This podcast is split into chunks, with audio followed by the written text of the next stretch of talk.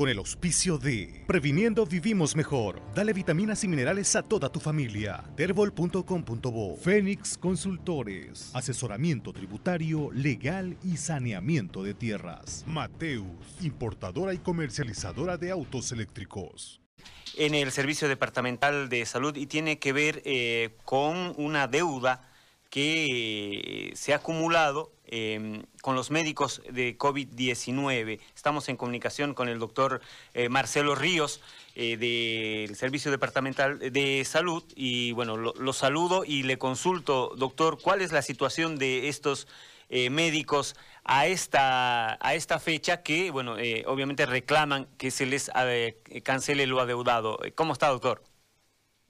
Muy buenos días, como está estimado, y un saludo a toda la al equipo de la radio de desayuno. Y sí la verdad que preocupados nosotros porque evidentemente hay una hay una compartimos la preocupación y la demanda justa además que hacen los colegas eh, y nos preocupa a nosotros porque evidentemente ellos han cumplido no es cierto con una una misión que tenían con una función este formar parte de la primera línea y evidentemente eso pues genera una obligatoriedad de saldar las deudas de sus honorarios respectivos, porque además de eso no fue por palabra, hubo un contrato firmado, ¿no es cierto?, con ellos, y la fuente de financiamiento es este, del gobierno nacional, si bien tengo entendido que resulta un tema de un crédito y viene un financiamiento también del Banco Mundial, el operador o ejecutor de la, del, pago era la ICEM, pero al final sigue siendo este, empresa pública del Ministerio de Salud y del gobierno.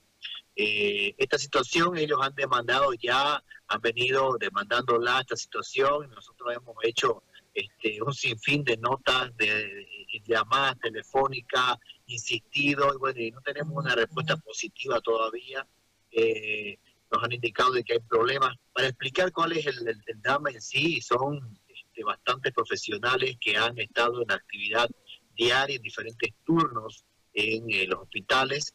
Eh, un grupo de ellos que son los que le faltan al hacer el pago de sus sueldos. De acuerdo al contrato, sus contratos eran entre julio y septiembre. Eh, junio, julio, agosto y septiembre solamente les han depositado de junio y de julio.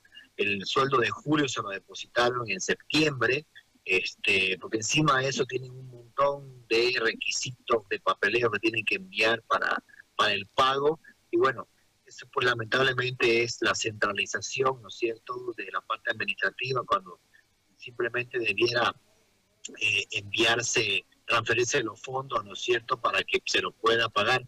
Y si bien ellos, el gobierno transfiere los fondos, pero lo hace cuando se cumplen con todos los pasos eh, para completar el pago, lo cual tiene sentido, digamos, desde el punto de vista administrativo, pero en un momento de emergencia hay situaciones que debiera, eh, no digo yo obviarse, pero por lo menos este, pasarse, ¿no es cierto?, para hacer una, una revisión post-evento. Sin embargo, lamentablemente así son las cosas eh, y el gobierno no ha efectivizado el, el, pago respectivo y bueno, eso es lo que ellos han reclamado y nos han eh, hecho conocer a nosotros y bueno, eh, como corresponde, hemos hecho las formalidades respectivas, la gobernación ha solicitado varias veces, la última solicitud que se hizo al ministro actual fue el pasado 4 de diciembre, estamos haciendo nuevamente otra, el secretario de salud se comunicó con el ministro ya por teléfono, eh, ha indicado lo mismo, nosotros que están en los trámites, que hay problemas eh, aparentemente entre la ICEM y el Banco Mundial, entonces, pero sabemos de que esta situación pues no va a satisfacer, ¿no es cierto?, la demanda con justo derecho de estos profesionales que han trabajado este, y que eh, tienen una relación contractual y que la fuente de financiamiento no ha podido eh, cumplir lo que corresponde para poder pagarle por su servicio. Más o menos a cuánto ascendería entonces la deuda, doctor? Eh, ayer mostraba yo en el documento que estábamos, que teníamos a mano, si no me equivoco, no me equivoco, era mil, un millón doscientos mil más o menos y su poco, que es lo que implica el sueldo de eh, dos meses de estas, de estas 85 personas con modalidad eventual. Eh, y eso que solo hablamos de este grupo de, de gente. Hay otro, hay otro grupo de profesionales que son los brigadistas, este, hay otros que son los de la terapia son diferentes grupos que han tenido diferentes modalidades contractuales y fuentes de financiamiento. Que en algunos han logrado pagarnos todo, pero este grupo grande es el que ha demandado ayer y que, como les digo, eh, ya le han hecho el pago recientemente este, de, dos sueldos y le están dando dos más. Doctor, eh, hemos visto con preocupación el número creciente de casos eh, reportados diariamente.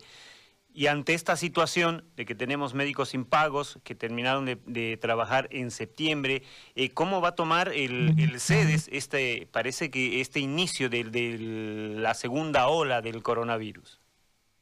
Bueno, no es un tema solamente del CEDES, ¿no? Nosotros determinamos, indicamos cuáles son las medidas que deben existir, elaboramos el plan y se les indica a todas las entidades responsables de la operativización de los actos en salud. Vale decir, este eh, cada uno en su competencia, el gobierno municipal como el primer y el segundo nivel, el gobierno departamental en el marco del tercer nivel, eh, la seguridad social, la parte privada. Entonces, cada uno en su, competencia tiene obligaciones que cumplir. El Servicio Departamental de Salud no es un administrador, es un rector. Entonces, sin embargo, lo tomamos ahora con mucha preocupación porque evidentemente han habido problemas para el pago de este personal, lo cual va a generar nomás una dificultad, esperemos que no sea así, en el personal médico cuando se nos vuelva a convocar para poder trabajar ante la posibilidad de una segunda ola.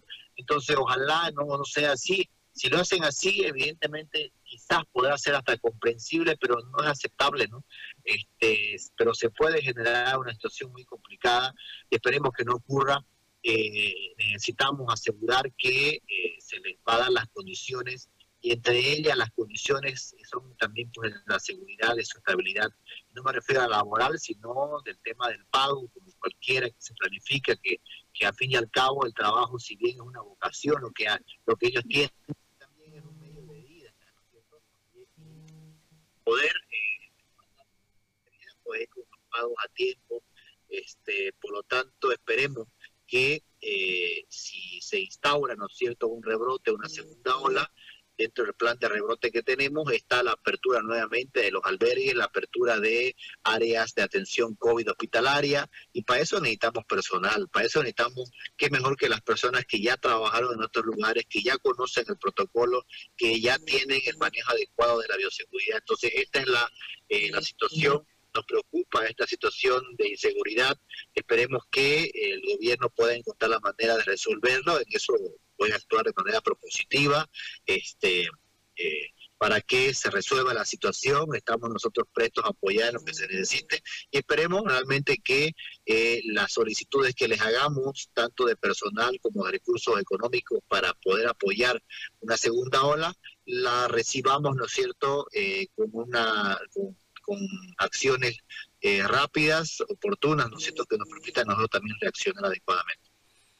Doctor, ante este crecimiento de, del número de pacientes nuevos de COVID, eh, sabemos que va a haber una reunión del COET. Eh, ¿Cuál es la postura? ¿Qué, va a proponer el, usted desde, desde esa institución para lo que viene, insisto, tomando en cuenta este número de casos que va en ascenso?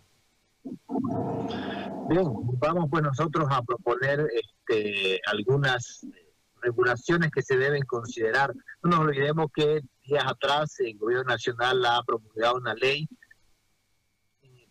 con el temor de equivocarme, la número 4404, que este, abroga el anterior, el anterior, eh, no una ley, un decreto, abroga el anterior decreto de emergencia nacional este, y estipula en esta las regulaciones macro, marco, donde nos, este, donde nos define justamente competencia de las medidas. En ese marco en el que se van a tomar las decisiones, se analizará este mismo decreto seguramente, se verá la situación actual epidemiológica en los dos repuntes que hemos tenido estas últimas dos semanas, incluyendo la actual, el repunte de ayer.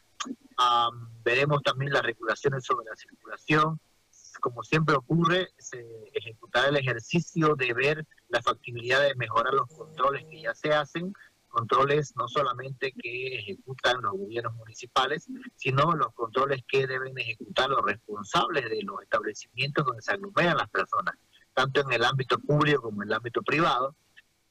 No va a abrir la puerta, ¿no es cierto?, de que alguien ingrese este, poniéndole un poco de alcohol al ingreso y luego despreocuparme de su comportamiento adentro. la responsabilidad de cada lugar, de cada establecimiento es adentro y afuera. Eh, eh, es adentro, eh, tanto en el ámbito público como privado. Entonces, esas son parte de las, de las situaciones de debate. No nos olvidemos que las medidas que se propongan o se definan tienen que ir en proporcionalidad también con la capacidad del control. Por eso es que es difícil definir ahorita, ¿no es cierto?, cuáles son las medidas. Eso nace no solo de salud, nace del consenso y del debate de las instituciones que participan. Doctor, quiero agradecerle por su tiempo y bueno, por la explicación que nos ha dado respecto primero a la deuda y luego a este tema eh, que obviamente tiene que preocuparnos, eh, que tiene que ver con el crecimiento de casos. Gracias, doctor. Un gusto, un saludo, estamos atentos siempre a prestar información. Gracias a ustedes por compartir. Gracias, ahí estaba el doctor eh, Ríos del CEDES eh, y hablando de este tema que obviamente debe preocupar. Con el auspicio de Previniendo Vivimos Mejor. Dale vitaminas y minerales a toda tu familia. Terbol.com.bo Fénix Consultores. Asesoramiento tributario, legal y saneamiento de tierras. Mateus, importadora y comercializadora de autos eléctricos.